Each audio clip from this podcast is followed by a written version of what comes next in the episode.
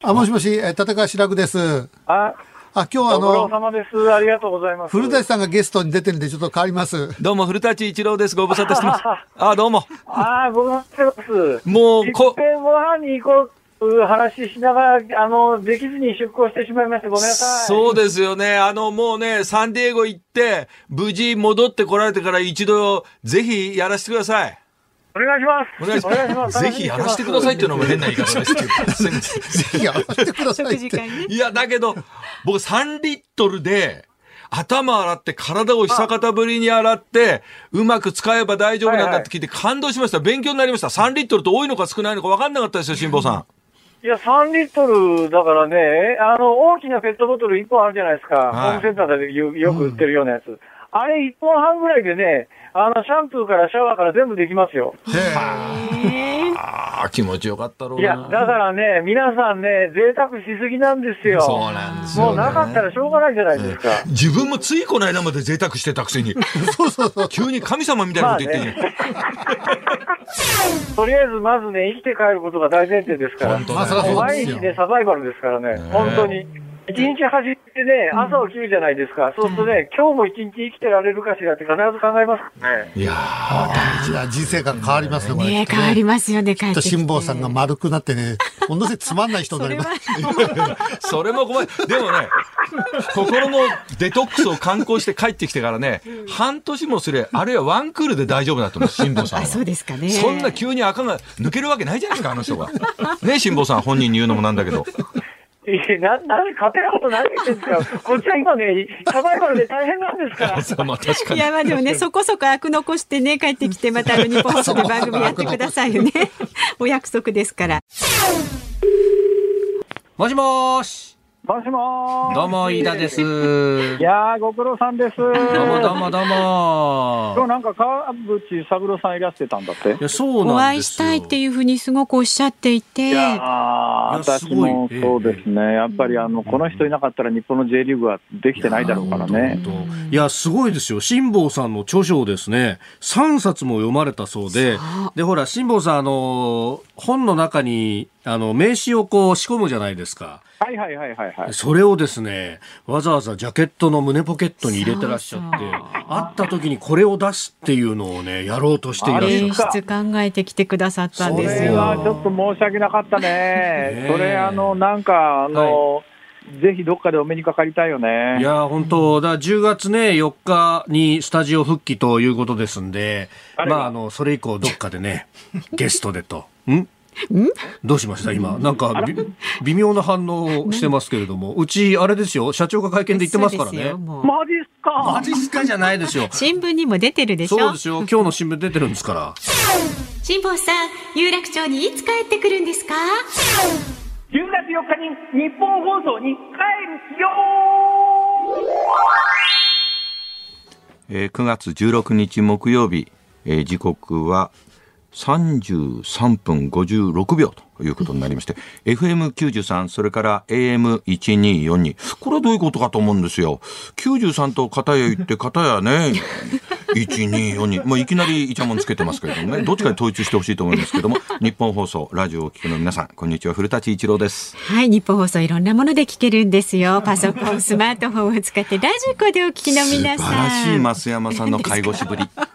そしてこの後お風呂入れさせてもらえますか？そこまではしません。で ポッドキャストでお聞きの皆さんもね、こんにちは。日本放送の増山さやかです。辛坊治郎ズームそこまで言うか。この番組は辛坊さんが有楽町日本放送のこのスタジオに復帰する10月4日までえ日替わり助っ人パーソナリティが今一番気になる話題を忖度なく語るニュース解説番組です。で、木曜日はえ日本放送飯田浩二アナウンサーなんですが夏休みのため今週はスペシャルな助っ人ということで古舘一郎さんとお送りてしますのいいでよろしくお願いいたします。スペシャルな助っ人ってね優しいサディストみたいな。矛盾してるだろお前みたいな話ですよねこの言葉ってのはね面白いもんで。ね。いや本当ね。でもあの辛坊さんのさっきのこうねこの製造確認テレフォンのね一節を聞いてた。あの人の凄さって、はい。太平洋一人ぼっちでいる距離感感じさせないなんか、御徒町あたりから公衆電話で話してるような、距離感で 僕ともね、誰とも話してるじゃないですか、飯田さんともびっくりしましたね、あのの距離の近さ、普通もうちょっとなんていうのかな浮世離れしちゃう感じで「ええ古谷さん何言ってんの?」みたいな感じがあっても「いやそれ違うでしょ」みたいな。隣のブースから喋ってるみたいな。そうなんですよね。すごいなと思ったな。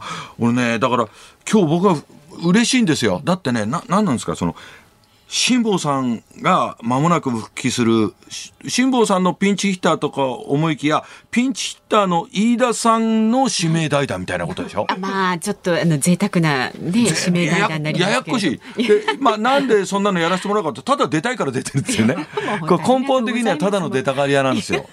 なもう本当に今日は手のひらの上で転がしてください。いやもうちょっと転がすのに勇気がいりますよ古舘さんは。いやいや、私はね、こう見えても人が悪いですからね。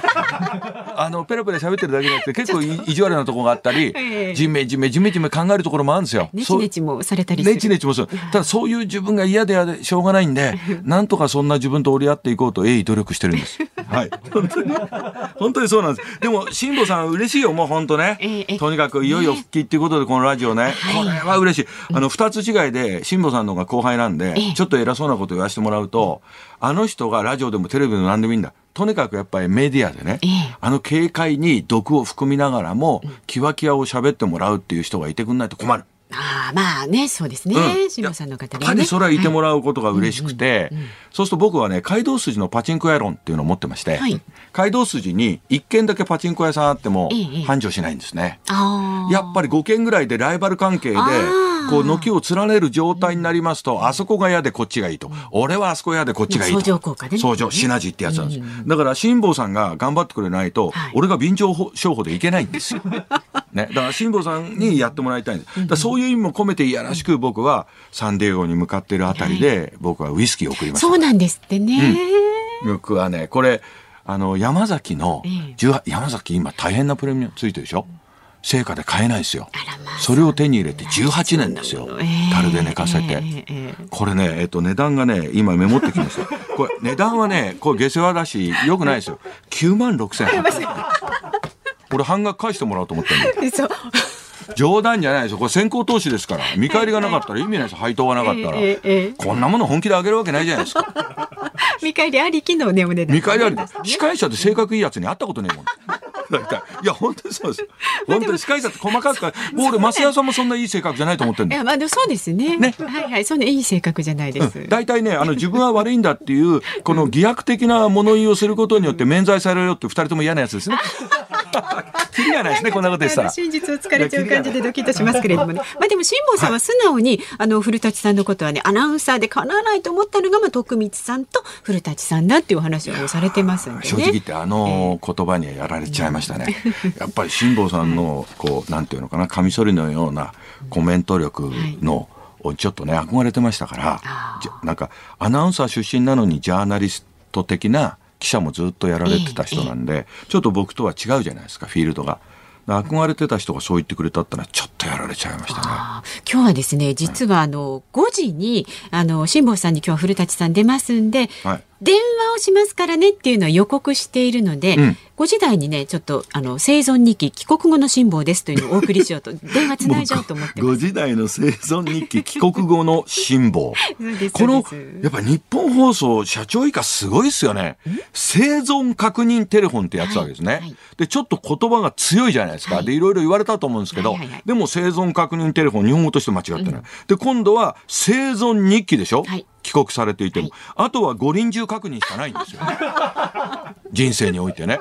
もうギリギリまで攻めてますよ。もう食らいついてきますからもう損しない伊限りは、達にね、はい。自分のわがままで太平洋行っちゃって、そうそう。その間もみんながね、ぶつくさ言いながら、ピンチヒッターやりながら、それですんなり帰れると思ったら大間違いだってことですよね。そう。そういうことです。そういうことです、見返りは必ずこちらもねゲッとしないソフトタッチで人々をこのね、なんか産着でくるむような小金で、増山さん話しながらも厳しいことをおっしゃってますね。そうですかねたまらないですね。いやちょっとたまらないですよ。まあそんな中ですよ、古舘さん、あの拝読させていただきました。新しいご著書ね、MC 論、うん。あのいろんな MC の方をね、はい。古舘さんの目線で、まあ、分析というかあのお見立てしてる感じのところが、まあええ、非常に興味深く拝見しましたけれども。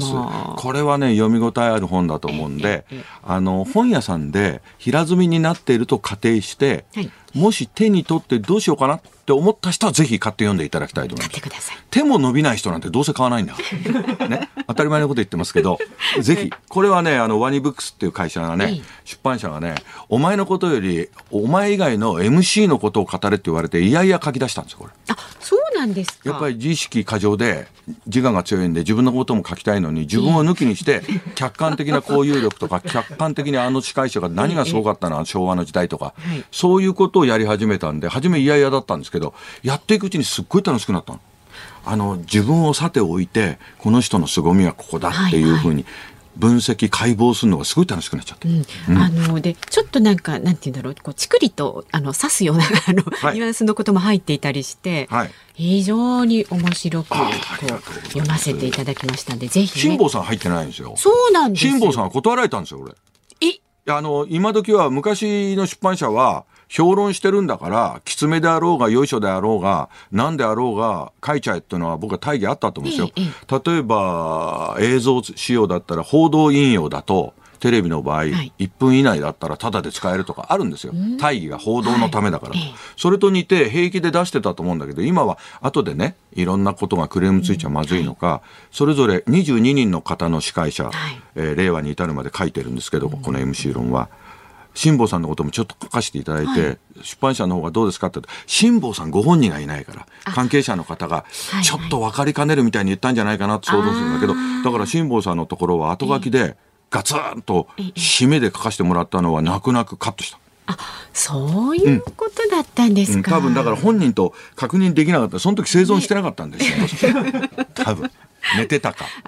なるほどね、3リットルでシャワー浴びてたか、ええ。そうですか。うん残念なんですよ。じゃあちょっとあのご時代にはい。生の辛坊さんとはい。ちょっと深くそうですね。切り込んでお話をまあよろしくお願いします。もせいぜい10分か15分でしょ。まあそうなんですけどね。ねえもう深く言ったら私7時間ぐらい喋りたいもん。だから今時お呼びがかかんないんだこの頃ラジオでもあの喋りが長くて暴走老人になっちゃってブレーキを失ってますから本当にあじゃあ適度な暴走で今日はよろしくお願いいたたします。わかりましたはいではまず、えー今日の株と為替の値動きからお伝えいたします。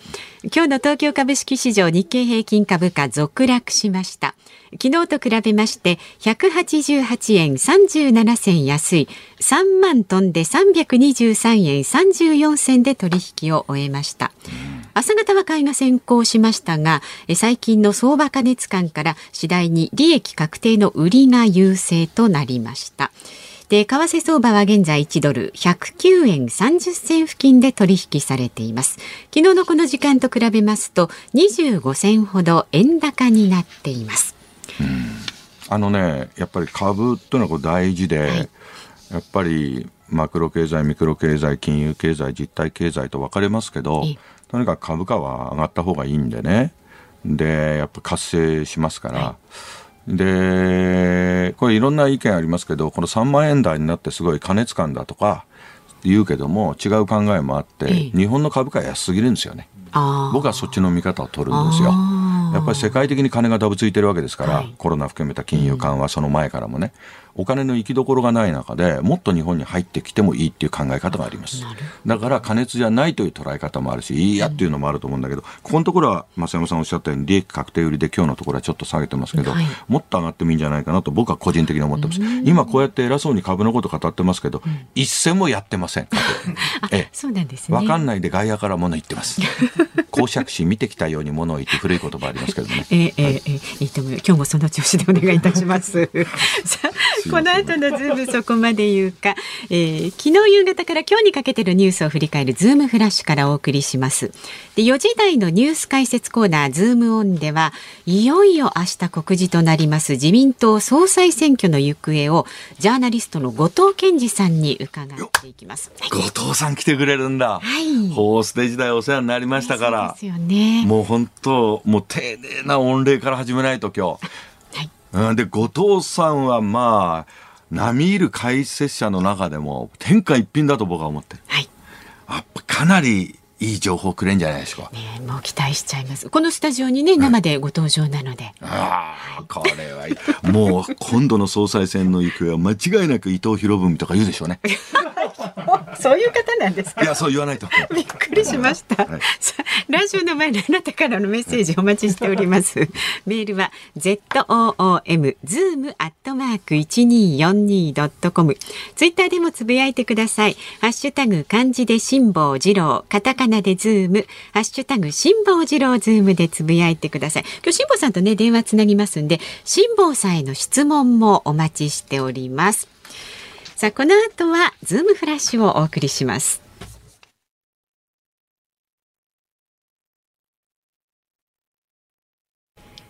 ニッポン放送がお送りしていますズームそこまで言うか。今日は古舘一郎さんとお送りしています。ではこの時間は昨日夕方から今日にかけてのニュースを振り返るズームフラッシュです。北朝鮮が発射した弾道ミサイルについて昨日夜岸信夫防衛大臣が会見を開き石川県能登半島沖の日本の排他的経済水域内に落下したとみられると明らかにしました。新型コロナウイルス患者の重症化を防ぐため菅総理大臣が自宅療養者向けに抗体カクテル療法を可能とするよう厚生労働省に検討を指示したことが分かりました。原子力規制委員会は昨日中国電力が再稼働を目指す島根原発2号機について安全対策が新規制基準に適合しているとする審査書を正式決定しました。サントリーの新浪武社長が45歳定年制を提唱したことについて昨日日本商工会議所の三村明夫会頭は日本の労働慣行を見れば唐突で中途半端な議論だと批判しました。菅内閣の発足から今日で1年となりました。菅総理大臣は自民党総裁選挙後の退陣を表明していますが携帯電話料金の値下げやデジタル庁の発足などに取り組みました。政府の新型コロナウイルス感染症対策分科会の尾身茂会長は今日行われた参議院厚生労働委員会で今後緊急事態宣言を出した場合でも飲食店の酒類提供を認める政府の行動制限緩和方針に異論を唱えました。千葉県市川市が市長室に設置していたシャワー室を撤去したと発表しました。市議会は2度にわたって撤去の要請などを決議していましたが村越博民市長は災害時に女性職員に活用してもらうとして撤去を見送っていました。アメリカの雑誌タイムが毎年恒例の世界で最も影響力のある100人を発表しました。日本からはメジャーリーグエンゼルスの大谷翔平選手女子テニスの大坂なおみ選手そして建築家の隈研吾さんが選ばれました。はい。僕個人的にはやっぱり辛坊治郎さん入れてほしかったですねタイムね。日あ本とアメリカのこの横断をしたんですからね太平洋をね。あなるしかも人に頼まれてもねえのに往復したんですから。駅伝じゃねえと往路袋の。ね。これはちょっと入れてほしかったの残念ですね。あともうちょっと喋っていいですかね？まだ大丈夫ですよまだ5分まだ大丈夫ってあたりの泳がし方が増山さん抜群ですね。大丈夫ですよって言われるとものすごい嬉しいですよ。あのね私これどれも興味深いけどサントリーの新浪さんのね45歳定年制はものすごい引っかかりますね。これ笑っちゃいますね。まずね、あのまあみんな思ってるだろうけど新浪さんあんたは何なんだって話ですよね。ねこれでいろんなところを渡り歩いて三菱商事出身ですか？すごいところローソンとかいろいろ渡り歩いてサントリーの社長になって45歳定年制ってここでね前あちょっと間違っちゃいけないのはあの三村さん商工会議所の回答が唐突で中途半端な議論だって本当にそう思って言ってるのかもしれないし裏でつながってるかもしれないっていう僕はアングルを持ちます。必ず観測気球というものを政治もそうですけど、経済界もそうで観測気球をぶち上げる。ねで、ぶち上げる。で、ぶち上げたところで45歳定年制、働き方改革の一つのきっかけ作りとしてぶち上げる。45歳定年って、これ年金ももらえないとか、年金破綻とか言われてるのにどうなっちゃうわけ？つって非難合々。で、一旦観測機器を沈める。そうやって地ならしをしていって、いいところでだんだん定年が短くなっていくっていう可能性を秘めている。やっぱり働き方改革と言われて久しいですけど、こういうのがずっと続いてきて、要は正社員は給料ボーナス高いから、正社員を切って、これだけね、働いてる人のもう、2000万人以上がパートとかアルバイトとか非正規の人たちだって言われてるこの労働形態にあって、もっともっとフリーランスでやろうと。ね、終身雇用をやめようっていうことの、まずはぶち上げに新浪さんがラビット役、牽引役になって、それを周りのもっと年取った人たちががっつり抑え込むという形だなっていうところがいやらしいニュースでいいなと思うんですよ。あそこまで読まなきゃいけないね。やっぱりね、私も報道長くやってると人間が悪くなりましたよ。ええ、思いつきで言うわけないし、そもそもサントリーの社長社長ですよ。はい樽で寝かせて何十年の世界ですよ。熟成こそが命の会社が45年かいと、サラリーマンからしたら、ね、許せない話っていうことも言えるし、もう一つ言えることはですね、これも時間もあんまりないんですけど、やっぱり大きなところっていうのはお金が入り込んだり増資したりして、なんとかこのコロナ禍でも繋いでますからね。ちっちゃなところの中小零細はバタバタ倒産してますから、なんか今を変えたくないんでのほほんとしてるっていう部分があるから45歳定年しても、えぐらいな感じはあるかもしれないけど、これはもう切った張ったで明日どうなっちゃうかっていう商工自営の人なんか、なんだこんなニュースと思ったりするんじゃないですか。俺ら初めから定年なんかないわと思ってますよね。僕はそんなこといろいろ考えちゃったりします。はい。まだあります時間。あ、まだあるんだ。僕2分間違えました、今。まだあであともう十何秒で、えー次のネタ、あ、よかった。もう僕は言うことないです。あとね、あの、出来レース感って言ったら悪いんですけど、じゃあ付け加えて言うとですね、あのー分科会の尾身会長と政府のなんかこう意見、見解がいつも途中から枝分かれするじゃないですか。はい。で、今回も政府の行動制限緩和方針に異論を唱えたでしょ？さっき正山さん読んだように。僕それもね、どうなのかなと思ってるんですよ。やっぱり、尾身さんも、やっぱり地域医療推進機構の理事長だしね。うん。で、やっぱりそういう人たちの感染症村って言われるーサークルの中の一角だから、本当はそんなに意見違わないんじゃないかと。でも、ポジションとして、きちっとこれだけの警告は発してますっていうのを言わなきゃいけないお立場だから、それはこういうふうに言って、異論を唱えるんだけど、異論を唱え合ってる政府と二人三脚だなっていう気もしますね。ああ、うん。政府はこういう。はいはい。で、それに対して異を唱えるって言いながら、川は蛇行しながら進んでいくんですよ。福岡あたりから10月からね、行動制限緩和。もしかしたら緊急事態宣言下でも行動制限緩和で、きちっと感染対策をやってるお店はお酒飲んでいいとか、営業時間をずね、こうやってずっと遅れさせてもいいと。これって何ですか？緊急事態宣言じゃないじゃないですか。うんすねそれだったら、なんでノーマルな状態になっていくわけでしょ。そんなことを今、中途半端に言って、季節性でろ第6波が空気乾燥してきたらまた第6波来るんじゃないかって言われてる中で、これは中途半端だなと思いますね。今までだってもう事実上行動制限緩和して生きるためにやってるお店もあるし、そこでお酒飲んでるお客さんも言い悪いじゃなくていっぱいいるんだ。だそれ考えると、ちょっとそういうとこの誘導が激しいかなって気は僕はしちゃうんですね。以上、ズームオンでした。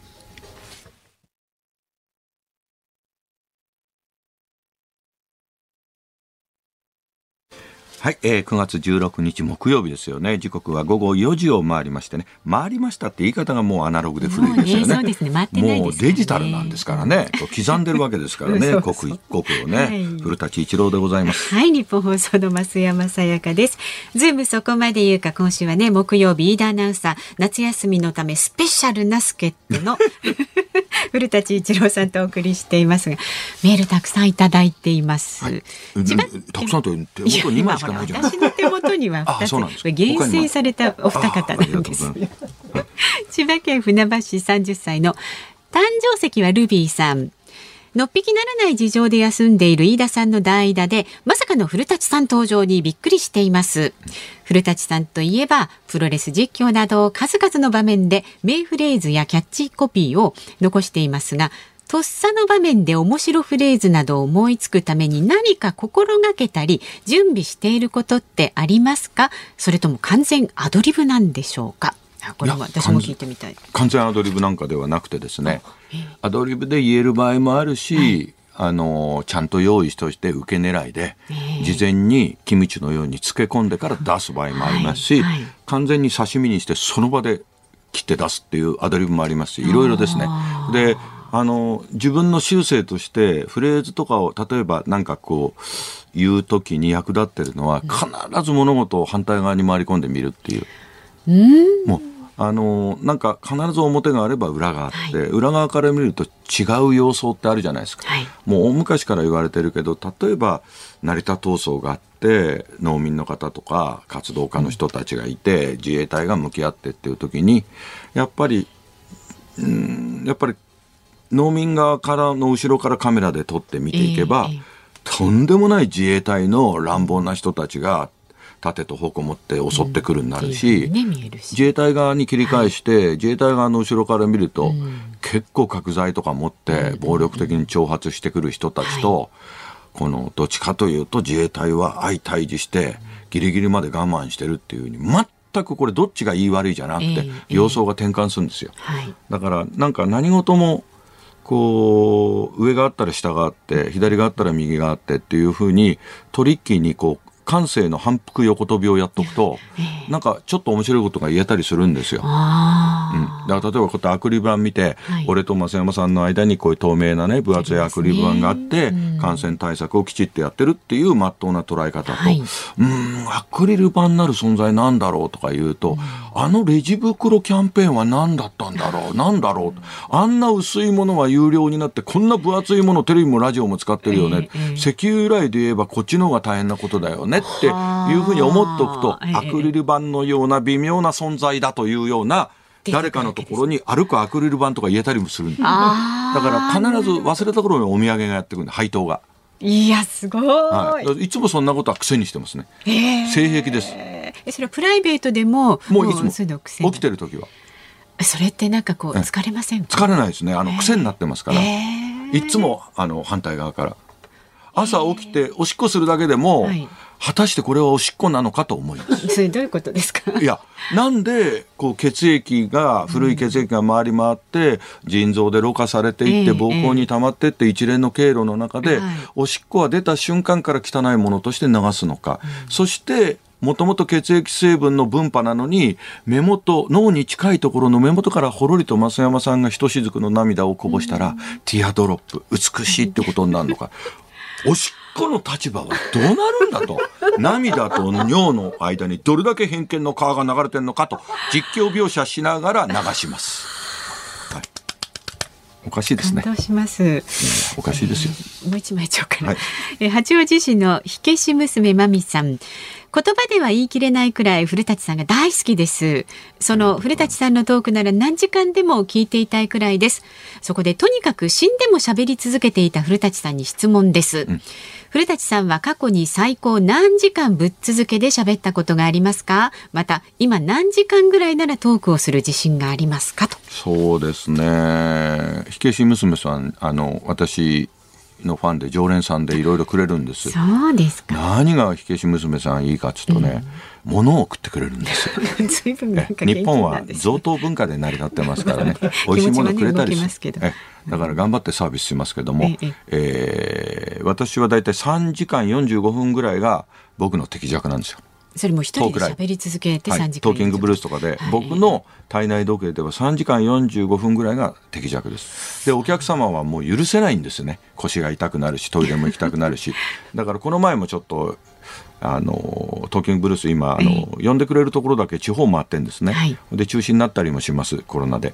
だけど、この前は大阪行った時には、えー2時間以内に絶対しろよってスタッフからめ言命を受けていたにもかかわらず2時間13分喋ったんですよ。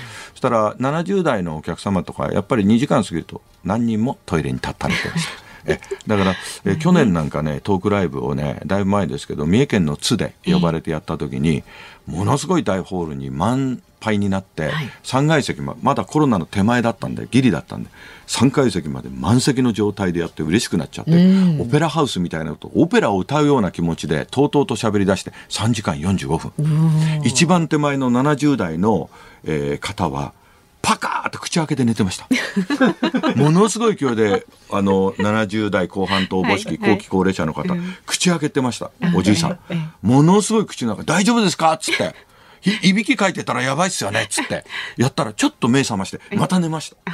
3時間超えて。だから僕の体内時計いけないんで、お客様に迷惑かけちゃいけないので、まあ2時間以内、1時間半から2時間の間と思ってるんですけどね。いやでもすごい馬力ですよね。それをこうずっと維持してらっしゃるね。あの、喋ってて、軽い酸欠になるのマニアですから。自分で。それがちょっと快感みたはい。い、な、吐く息の方が多いんで、吸う息よりも多いんで、はい。どうしてもどんどんどんどん負債がたまるんですよ、ええ。デフォルトになるんですよ。大丈夫ですか？え取り付け騒ぎになるんですよ。で、2時間半ぐらい喋って、楽屋に戻ってくると、はい。顔が青ざめてて、軽い酸欠になって、喋ったぞ、みたいな。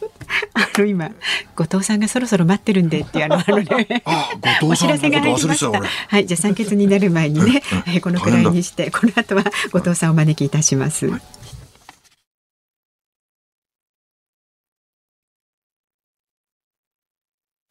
日本放送ズームそこまで言うか。この時間特集するニュースはこちらです。注目の自民党総裁選挙いよいよ明日告示事実上の次の総理大臣を決める自民党総裁選挙が明日金曜日に告示となります。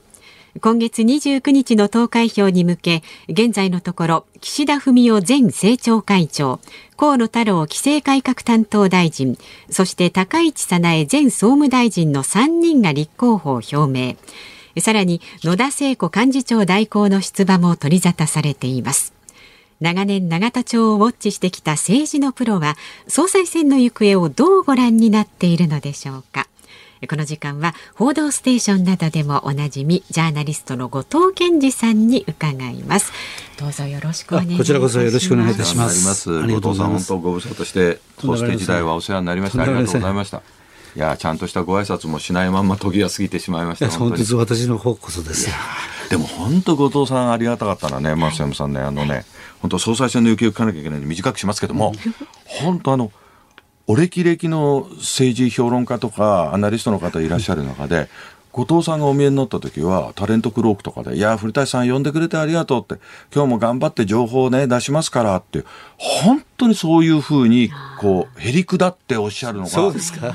他がみんな威張ってたとは言わないですよ。別に田崎さんが威張ってたなんて全然言ってないですよ。だけど、本当に後藤さんはもうまろやかで、あそこで私ほぐされて。あ、そうなんですか。はい。本当お世話になりました。こちらこそありがとうございました。で、早速なんですけどもね、はい今、ちらっとこの後藤さんがブースに入った瞬間におっしゃって、野田聖子さんのね、どうするんだとか、推薦人20人集まるのかとか、ここのとこ言われてるんですけど、はいどうなんですか、今？今非常に厳しい局面にあると思いますね。えこれまで野田さんもあと一歩で涙を飲んできたんですが、はい同じような情景が今繰り返されてますよね。その20人集まんない。今ギリギリだと思います。ああとは結局最後のお願いで、例えば二階幹事長とか、あるいは竹下派とか、野田さんにシンパシーのある人たちが、じゃあ最後の一人、二人出すかということになるんですけども、二階さんにしてみるとですね、あまり貸し出しを多くしすぎると、はい二階派の候補になってしまうんですね。あ、なるほど。ここはしばらくは二階さん静かにしてたいという局面なんで、そこは痛しかゆしで、ただ二階さんが最後、音木を出せば、ええ野田さんは初めてスタートラインに立てるのかなと。はあ。ただ今日夕方予定された記者会見が、まだセッティングされてませんから、なお苦戦中ということだと思いますね。仮にギリギリ貸し出し OK で20人確保してこれだけ後出しのようにはい。遅れて出てくるって、まあその分注目されてんだけど、はい。僕なんかぶっちゃけ何故野田さんはそこまでして出たいの？何故そこまで顔を売りたいの、だって勝てるわけないでしょうがと思ってる人多いと思うんですけどね。あの野田さんのやっぱり信念というのは、やはり女性の問題、はいあの障害を抱えたお子さん持ってる、はい。そういう弱者に対する議論があまりにも自民党はなさすぎると、それを総裁選という国民中止の大舞台の中で主張したいっていうのが当面の目的なんですよね。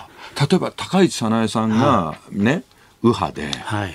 えーガンガン国家防衛のこともよしあし関係なく、とにかく言ってますよね、はい。でそれとは違う政策をきちっと野田さんを打ち出したいんだと今みたいな。そそれがまず第一だと思います、はあそれとやっぱり総裁選立候補したという実績を踏んで、もう一回その上のステップに上に上がりたいと、思いが強いと思いますね。なるほど。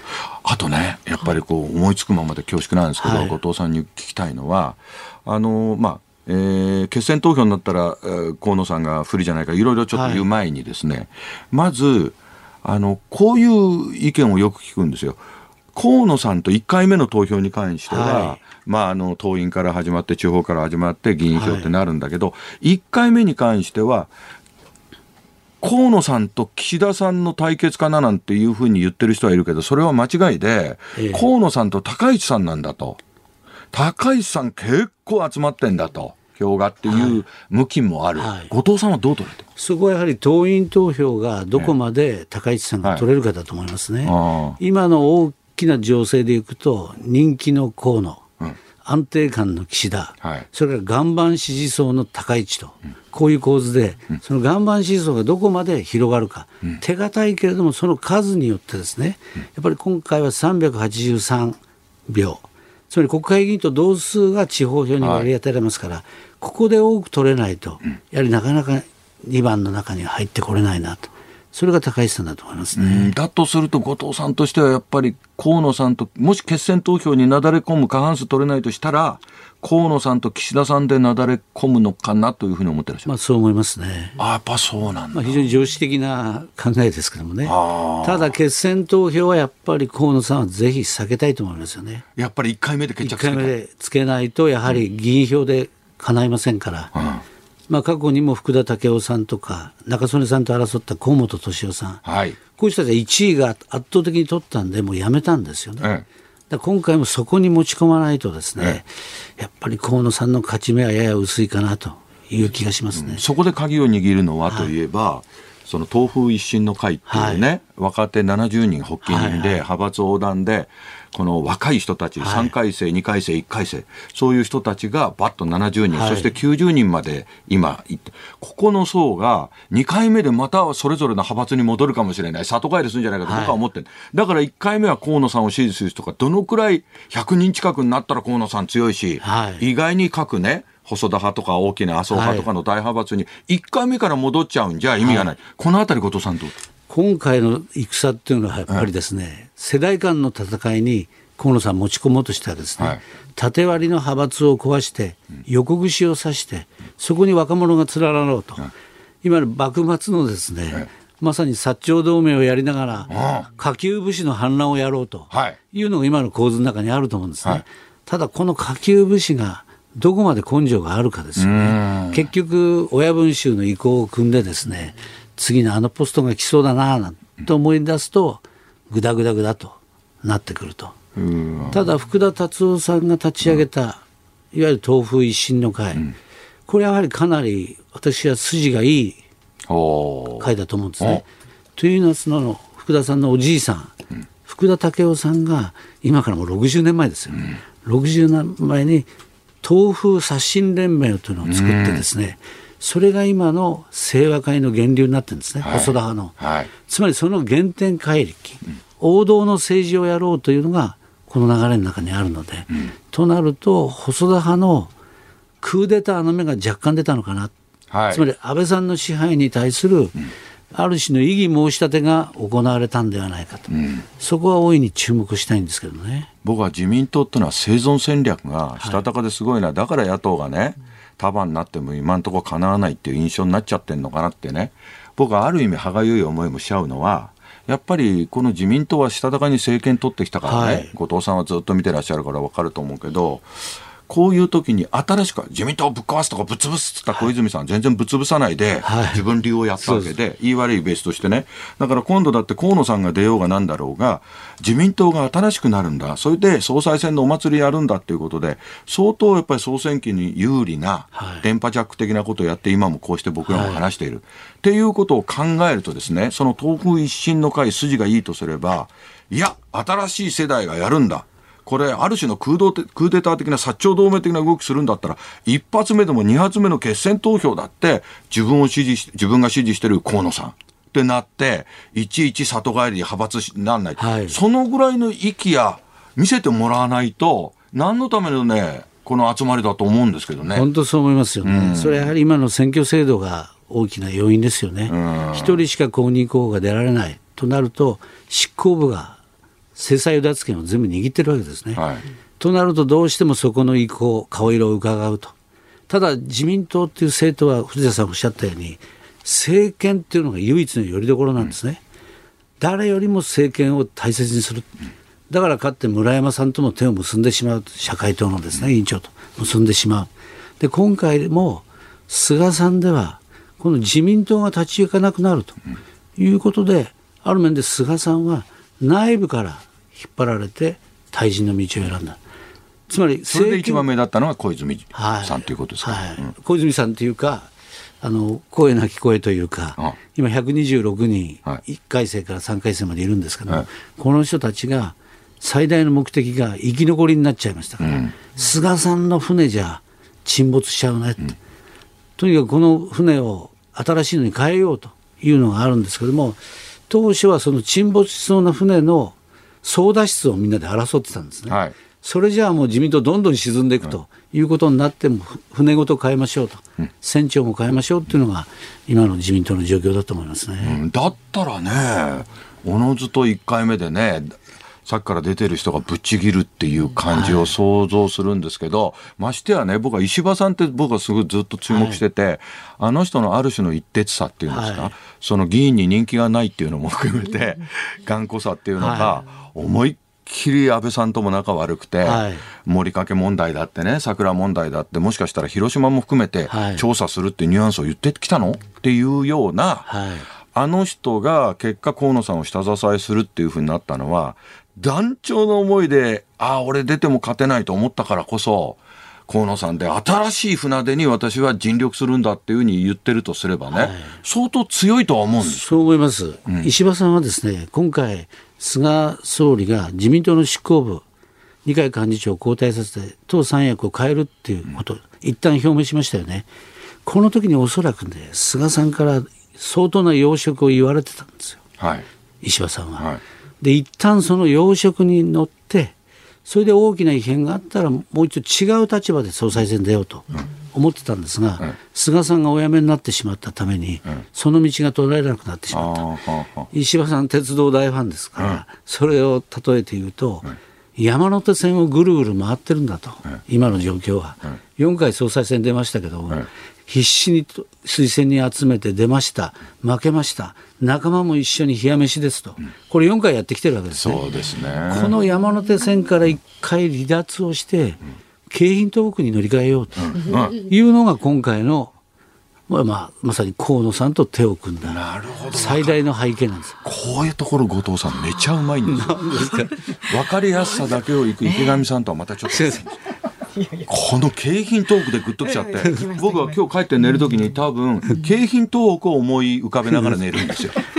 政治の本質を忘れてしまうっていうぐらい分かりやすく言ってくれるんだけど、僕はね、ちょっと話飛んじゃうんだけど、後藤さんどう思います？あのー僕は、なんだかんだ言って総選挙、過半数以上自公でね、はい。取っていくという想定に立てばですね、はい。総理を決めるわけだから、はい。注目せざるを得ないんですよ。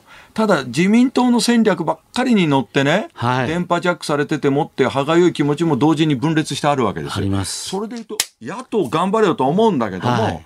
結果的にあれだけ束になっていてもですね、なかなかね、その政権を任せようっていうところまで行ってないっていうところでね、はい。こんなこと言ってる人で安富さんって東大のね教授の方がね、えー興味深いこと言っていてこれはね、もう政策とか思想信条なんて置いといて、ガッと共産党を含めてはい、一つになってやれば可能性があるんで、その場合に、菅政権というのは、やったこともあったけど、コロナ、はい。これで何なんだっていうところで、ずるずるここまで来てしまったんだから、極論すると、例えばシンガポールとか、ニュージーランドとか、いろんな考えはあるけど、ある種の思い切った一本筋のコロナ対策をやって、一時一時成功を見てるところの政治家さんなりなんなりをアドバイザー、はい。あるいはオブザーバーとして日本に呼んで、はい。そこでその人たちが日本の政治をやるなんていうことじゃなくて、はい。オブザーバーとして呼んで、コロナのための救国内閣を作るんですっていうふうにやれば、総選挙は面白くなるのに、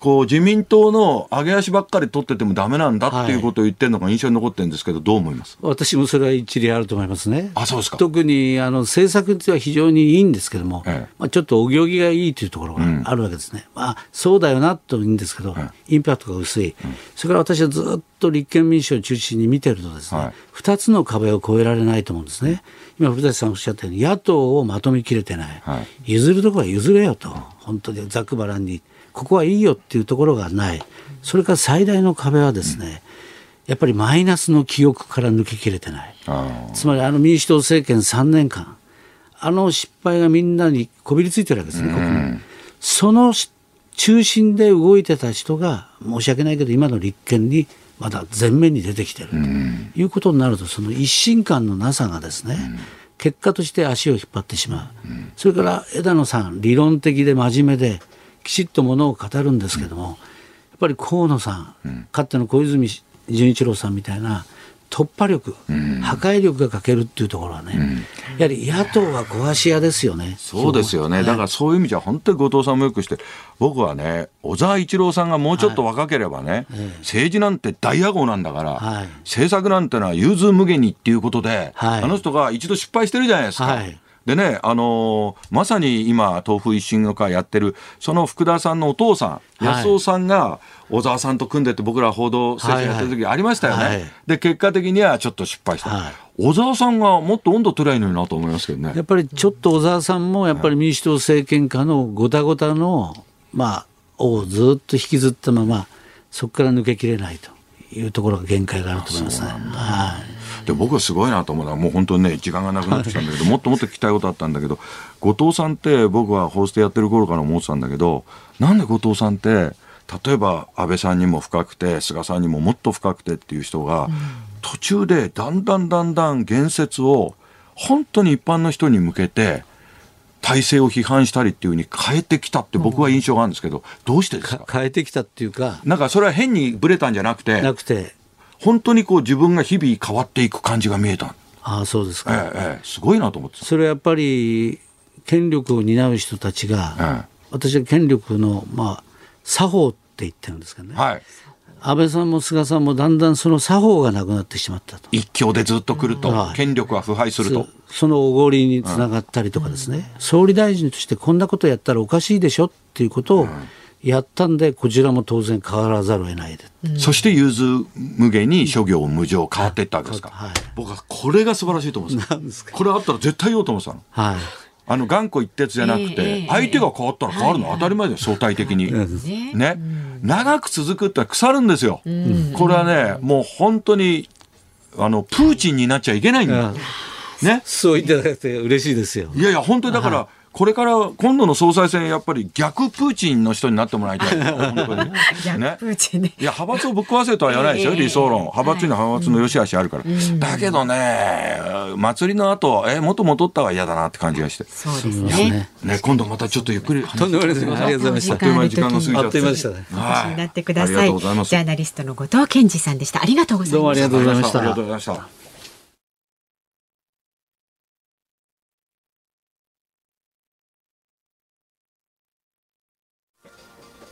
このブースの外の窓越しに景色を見ると、なんか白母の典型の色味ですね。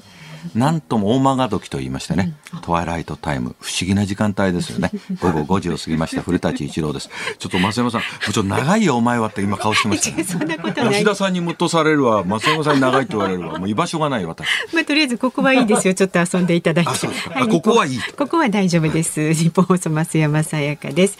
でね、メールをいただいてるんですけれども、群馬県藤岡市の藤岡市の勝美先輩65歳からなんですが、古舘さん、成田闘争はあのちょっとねオープニングでお話ありましたが成田闘争は自衛隊ではなく機動隊です警察官ですよあ自衛隊つっちゃったんだ。ごめんなさい。ねあお詫びして訂正します。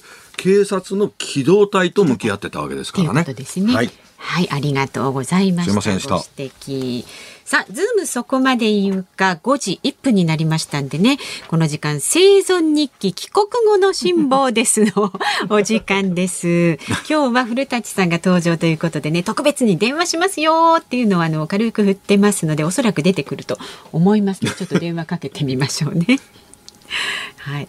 辛坊さんもね、あの、古舘さんに対しては、アナウンサーでかなわないと思ったアナウンサーっていうことで、すっぽかすことはないと思います。もしもーし。もしもし。あ、どうも、ご苦労様です。どうも、ご無沙汰しております。いやご無沙汰しております。なんかいろいろ、あのーすいませんでした。ありがとうございました。いやいや、とんでもないですよ。もうでも本当にもうみんなに言われててなんですけども、重ねてご無事で帰ってきて何よりでございます。あ、ありがとうございます。ええでもね、でもね、はいなんかもう3週間ぐらい経つとね、遠い昔の出来事って感じですね。ああ、そういう境外もあるのか。もうなん何の実感もないですね、今。いや、でもね、その、例えば千日解放をやられたお坊さんにインタビューした時も、千日解放を2回やられたお坊さんが、どう変わりました人生観何も変わらないです。この重み、そう言いましたから。辛坊さんが元へ戻っちゃったって言えば言うほど奥行きを感じるんですよ。いやいやいやいやいや、そんなことない。はいもうね、ええなんかね、自分でもね、ペーラペラな感じがしてね、ね、なんかあの、空中浮遊できそうな感じですから、今。いや、でもそういうことを感じるっていうことも、あの長旅の成果だとすると、僕はちょっとね、やれない人間、生涯やらないで死んでいく人間から言うと、ああいう冒険をね、辛坊さん、やっぱりその、圧倒的な孤独というものとずーっと一緒だったと思うんですけど、その孤独感たるや言葉で表すのは難しいもんですか？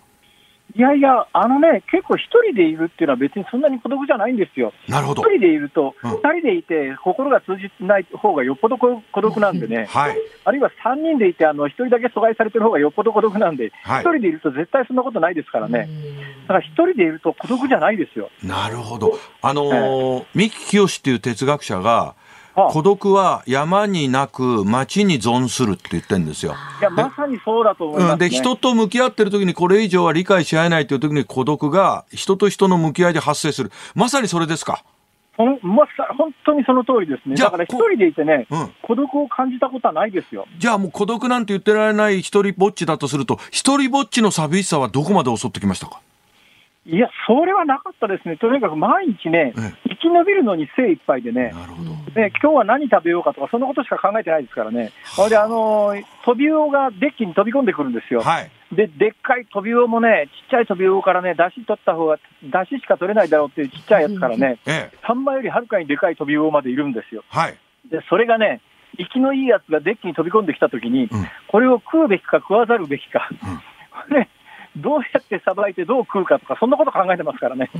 はあやっぱりそれはもう三大欲望で言えば睡眠欲と食欲もちろん感じ性欲はどうなんですか？誰も聞かなかった質問ですね。えあの修行する荒行百日行とやるお坊さんなんか聞くと食欲の果てに性欲っていうものが死と間際になると最後に出てくるって聞いたことあるんですよ。これはね、年齢によるんだと思いますね。私はやっぱりね、食欲の方が先立ちましたね。とにかく今ね、あの、この3週間ありがたいのはえ、どこでどんなもん食べてもうまいですね。はあ、そうなんだこ。の3週間、なんか口に入れてうん、まずいと思ったものは一つもないですね。今なら土でも食えますよ。あ、そうなん土自体も栄養豊富で昔は一時食べてたんですよ、日本。うん。だから土だって食べられるの分かるんですけど、何が戻ってこられて、ほっとして、何が一番、うわ、これはえも言われの美味しさだと思いました。まあやっぱり水ですね、水。水？水、あのね、持ってった水は、ペットボトルの水もあるんですけど、これは緊急用に取っといてですね、ええあの水タンクに入れてる水をこう飲料で、まあ、必ず沸かしますけど、使うんですけど、ええやっぱりね、2ヶ月も経つと、明らかに劣化してくるのが分かるんですよ。はい。で、水が劣化してきて、でも、あのペットボトルの水に手出すとですね、これもあの本当に緊急事態の時にいりますから、はい。でやっぱりどうしても劣化した水でも飲まざるを得ないっていうような,、はいような状況で、ほんで陸上上がると、水道をひねるといくらでも水が出てくるじゃないですか、はい。これはありがたいですよ。うわもうだから普段当たり前と思っちゃって感性が鈍ってるもの一つ一つに感謝の念が出てくるってのはすそうなんですけどね、それが3週間経ったらほとんど元戻りましたね。いやでも戻ったと今言い聞かせてバランス取ってるだけで一生戻れずに辛坊さんの辛坊さんの厚みとしてこの体験は生きてくるわけでしょうか？そう多分。そうだといいんですけどね。忘れるわけないですよ。だって忘もう忘れちゃって行っても行かなくても一緒だったって本当に思うんだったらあの旅に出てないでしょ。大体わがままに番組ほっぽらかして行ったんだから。ですよ。みんなのなんかそういう思いがのしかかってますからね、辛坊さんの両肩にこれがね、ね。番組をほっぱらかしていったんだけど、古舘さんにも手伝っていただけたし、他の方にも手伝っていただけてですね、えいや、私の大体、第一でやって、ね、こおお願いできるような人たちじゃないわけじゃないですか、本当にね、ありがたかったですよ。いやーでもそういう感謝の念も出るだろうしあの怖い思いしたクジラにも感謝ですか？クジラも感謝ですね。はクジラがね、あ今回はね、横伴走してくれたんですよ、何回か。ああのーでもね、やっぱりね、まあ、感謝は感謝なんだけど、ええええあのでかいあの生き物が真横を数メートルのところを走られると、やっぱり怖いですね、恐ろしいですね。そりゃそうだよだからそういうことが自分もロマンで夢でやってみたいと思うけど絶対できない自信があるからいやいや、そんなことないですよ。あの、一度太平洋、あのね、特にね、あ今台風来てるじゃないですか。はい台風の時に太平洋に出ると痺れますよ。でしょうねもう上も下も何もないんでしょ？もう、うん、そんな感じです、そんな感じです。はい。もう船が360度ひっくり返るのは、もう覚悟の上で出ていかなきゃしょうがないですね。やっぱりどこで辛坊さんまあいっぱいあっただろうけどどこで死と隣り合わせになることによってどこであ生きている生を確認する生きてるってのどこで一番感じました？あのね、あのね、本当に危機の時ってそんなこと考えないんですよ。あー例えばまあ何回か落水って言って水の上に落ちかけた時もあるんですが、ええそれ一番の危機で一番恐ろしいんだけども、えその時の一連の作業が終わって、5分、10分経って、キャビン、船室の中に入って、ああ、よかったっていう時が一番恐ろしいですね。ああ 思い出してゾッとしますね、これは。一番危機に瀕してそれこそ死に至るかもしれない時ってのはベータエンドルフィンとか脳内麻薬も出て多分無我夢中でやってるんだ一つそうこということです。そういうことです。で人が落ち着いてから。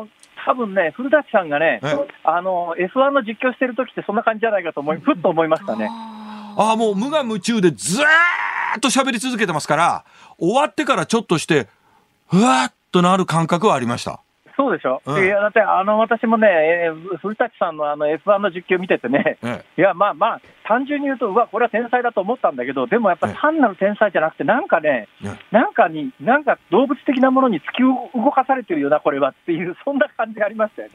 いや僕らそれで言ったらもう辛坊さんのヨットの隣でそれこそ伴走する並走するようにして辛坊治郎今この武将髭の状態からペットボトルを取ったお捨てたどうした？と今の一連の話とかずっと実況する。それは並走してるかのように東京からつける。ぜひやってもらいたいですよね。いやいや、本当にでもね、辛坊さん、僕ね、もう一つね、ぜひね、この番組出させてもらって今聞きたいなと思ったのは、僕だったらね、ぶっちゃけね、離婚してから言ってます。だって死ぬかもしんないし、ある種、その仕事に対してもええ、家族に対しても裏切り行為だとしたら、しっかり離婚して、独り身になってからどうなってもいいっていう、辛坊さんはそれをしないで、出て行って戻ってきてって、これすごいよね、人徳だよ、辛坊さん。そう、いや、そうじゃなくて、やっぱりね、甘えなんでしょうね。だから、あの、ええ家族は何にも言わなくても分かってくれるよねっていうのが大前提としてありますから、確かにね、おっしゃるように、あの、え有名な冒険家の方でも、やっぱり最後離婚される方は結構いらっしゃるんですよね。だから、うちはね、それは全く考えなかったですね奥。様素晴らしいいやですよ。何も言わなくても奥さん分かってくれると素晴らしい、でも日頃からそのヨットの旅への夢みたいなものをずっと言っててワクチンでいうと700本ぐらいワクチン打ったぐらいの状態になってるってことですか？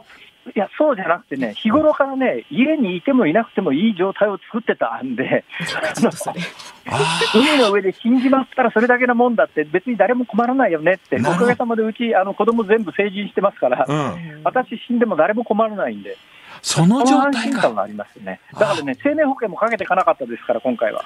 そうか。リビングルーム内に太平洋を現出させていたの。で、鳴らし運転をして、鳴らし操縦してるからいけるんだ。現実的太平洋。家庭内は広いですよ。奥行きもあるだろうしね。家庭内に孤独っていうのがありますからね、さっきの話で言えば。それはありますね。ええいや、でも、こんなね、辛坊さんの元気な声、生存確認テレフォンでも、はいまるで距離を感じさせないで喋ってたから、元気でよかったと思ったけど、大したもんだよ、本当に元気で戻ってきて嬉しいね。ありがとうございます。やっぱりね、やっぱりあの今思い出すとね、ええゾッとすることはたくさんありますね。まあよく生きて帰ってきたなと自分でも思います。ありがとうございました。本当に。あの今日もね辛坊さんに質問たくさんいただいてるんですけれども、はいはい。横浜市もの島根子聖子さん34歳の方、島根子聖子さんね、先日の「オールナイトニッポンゴールド」でお話しされていた古舘さんが辛坊さんにプレゼントしたウイスキー果たして辛坊さんは本当に飲んだのでしょうか？これあの「オールナイトニッポン」私も聞いてましたが古舘さんの見立てだと辛坊さんはあれは飲んでないのではないかっていうね。あの本音で正直言うとですね、飾ってあります。あのいただいたウイスキーってあのめ、ごめんなさい、それラジオ聞いてないんで、銘柄が表に出てるのかどうなのか分かりませんが、とてつもないあのウイスキーですから、そう簡単に手に入らないっていうか、ですねこれ飲めないよなって、だからあのいただいたボトルを横に置いて、今、サントリーの核を中心に飲んでるんです。また その辺に庶民性を醸し出すあたりの いやい辛やいやいや坊治郎戦略。技私のが差し上げたいのは、もう、あの、本当に野暮になりますけど、仮に山崎18年とさせていただきましょう。本当に価値ありますんで、今度楽しんでいただきたいと思う。やそうなんですよ。だからね、手に入んないんでしょ、これ、普通ね。そうなんですよ。中にウーロン茶入れときましたからね。ええいや、あの、私もね、中身ね、核に入れ替えようかと思って。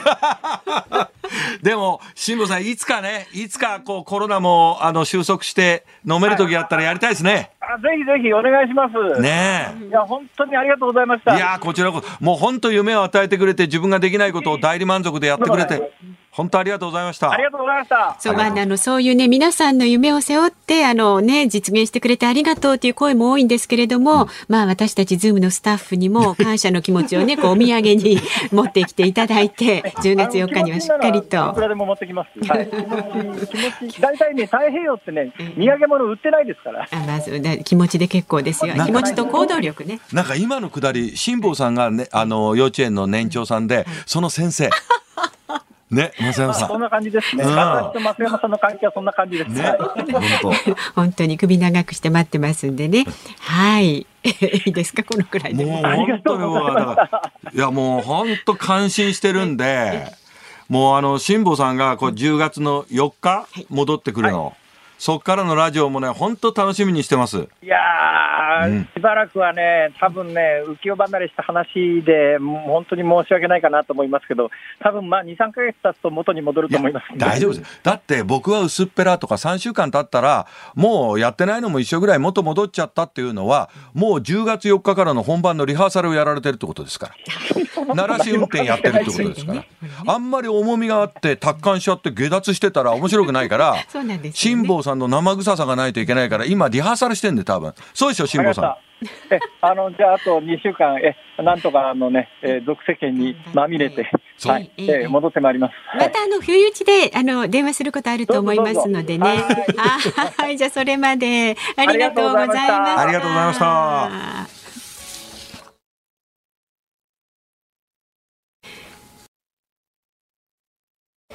今日のエンディングソングリクエスト古舘一郎さんのリクエストでね吉田拓郎さんの「どうしてこんなに悲しいんだろう」この曲は何でチョイスしたんですか？えちょうどこの時間、24時間前の昨日夕暮れ時にこのラジオを聞いていて、はい昨日吉田吉田アナウンサーーでした。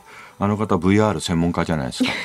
で徹底的に VR のお話を電話でつなぎながらとかいろいろやられて、もう本当吉田アナうまいんで。僕も釣り込まれたんですね。で、同時にこの年代だと、あ、VR の世界もっともっと体験したいという、それこそロマン、探求心とええ、同時に、キューンって寂しくなる。寂しくなる。つまり、実体験しかなかった世代なので、あどんどんバーチャル化していって、ええ人間関係もアクリル板越しになっていくとリモート会議が仕事だとか、テレワーク推進7割だこのどんどんバーチャル感が実体化していくことに対する自分の古さが切ながってんだと。だからあの吉田アナの絶妙な興味をそそるおしゃべりを聞いて面白いなと思いながらどっかが寂しいの。あ、ええあ、そんな風にお聞きにくださったんですね。はい。ありがとうございます。ちょっとなんか自分が文学的な感性を持ってるっていうアピールをしたかったような気がして今 ね。喋りながら自分を信用できないなと思いましたけどね。言わなくても、い。さあ日本放送この後はショープナイトお送りします今夜はメットライフドームから西武対日本ハム解説河合正弘さん実況日本放送荒井川裕二アナウンサーです。で明日朝6時からの新業一華の OK 工事アップコメンテーターはジャーナリストの鈴木哲夫さんですでその後8時から春風亭一之輔さんと一緒にお送りしますあなたとハッピーもぜひお聞きになってください来週月曜日のズームは立川志らくさんゲストが政策アナリストの石川和男さんですさあそろそろお時間ですそうですね。あと10秒切ってしまいますねそう。もう志らくさんもぶつくさの辛坊さんのこと言ってんじゃねえっつうんでね。やるだけやって去っていけって話ですけどね。私今日楽しかったです。はい